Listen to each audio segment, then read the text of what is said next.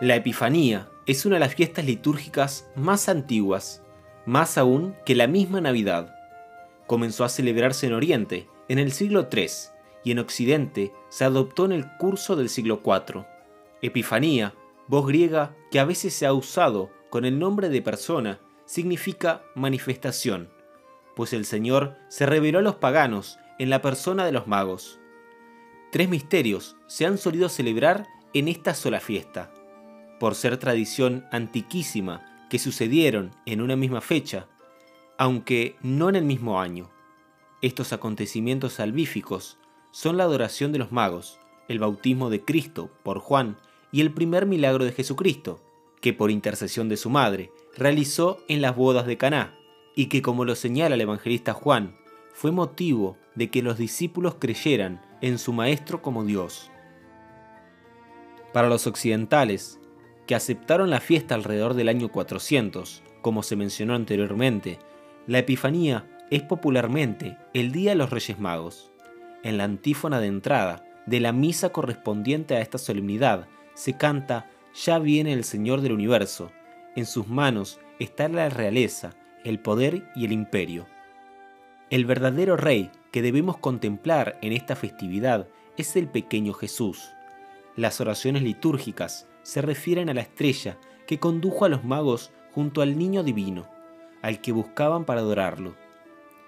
Precisamente en esta adoración han visto los santos padres la aceptación de la divinidad de Jesucristo por parte de los pueblos paganos. Los magos supieron utilizar sus conocimientos, en su caso, la astronomía de su tiempo, para descubrir al Señor, prometido por medio de Israel a todos los hombres. El sagrado misterio de la Epifanía está referido en el Evangelio de San Mateo. Al llegar los magos a Jerusalén, estos preguntaron en la corte el paradero del rey de los judíos. Los maestros de la ley supieron informarles que el Mesías del Señor debía nacer en Belén, la pequeña ciudad natal de David. Sin embargo, fueron incapaces de ir a adorarlo junto con los extranjeros. Los magos, llegados al lugar donde estaba el niño con su madre María, ofrecieron oro, incienso y mirra, sustancias preciosas en las que la tradición ha querido ver el reconocimiento implícito de la realeza mesiánica de Cristo, a través del oro, de su divinidad, el incienso, y de su humanidad, la mirra.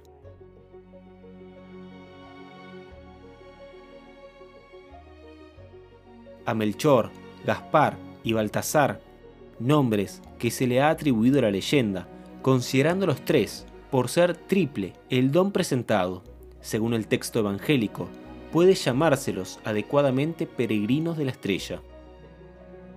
Los orientales llamaban magos a sus doctores. En lengua persa, mago significa sacerdote. La tradición, más tarde, ha dado a estos personajes el título de reyes, como buscando destacar más aún la solemnidad de este episodio, que en sí mismo es humilde y sencillo.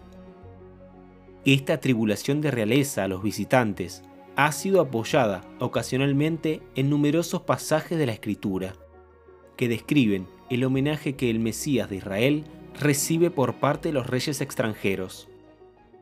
La Epifanía, como lo expresa la liturgia, anticipa nuestra participación en la gloria de la inmortalidad de Cristo, manifestada en una naturaleza mortal como la nuestra. Es, pues, una fiesta de esperanza que prolonga la luz de Navidad. Esta solemnidad debía ser muy especialmente observada por los pueblos, que como el nuestro, no pertenecen a Israel según la sangre. En los tiempos antiguos, Solo los profetas, inspirados por Dios mismo, llegaron a vislumbrar el estupendo designio del Señor, salvar a la humanidad entera, no exclusivamente al pueblo elegido. Con conciencia siempre creciente de la misericordia del Señor, construyamos desde hoy nuestra espiritualidad personal y comunitaria en la tolerancia y la comprensión de los que son distintos a su conducta religiosa o proceden de pueblos y culturas diferentes a los nuestros.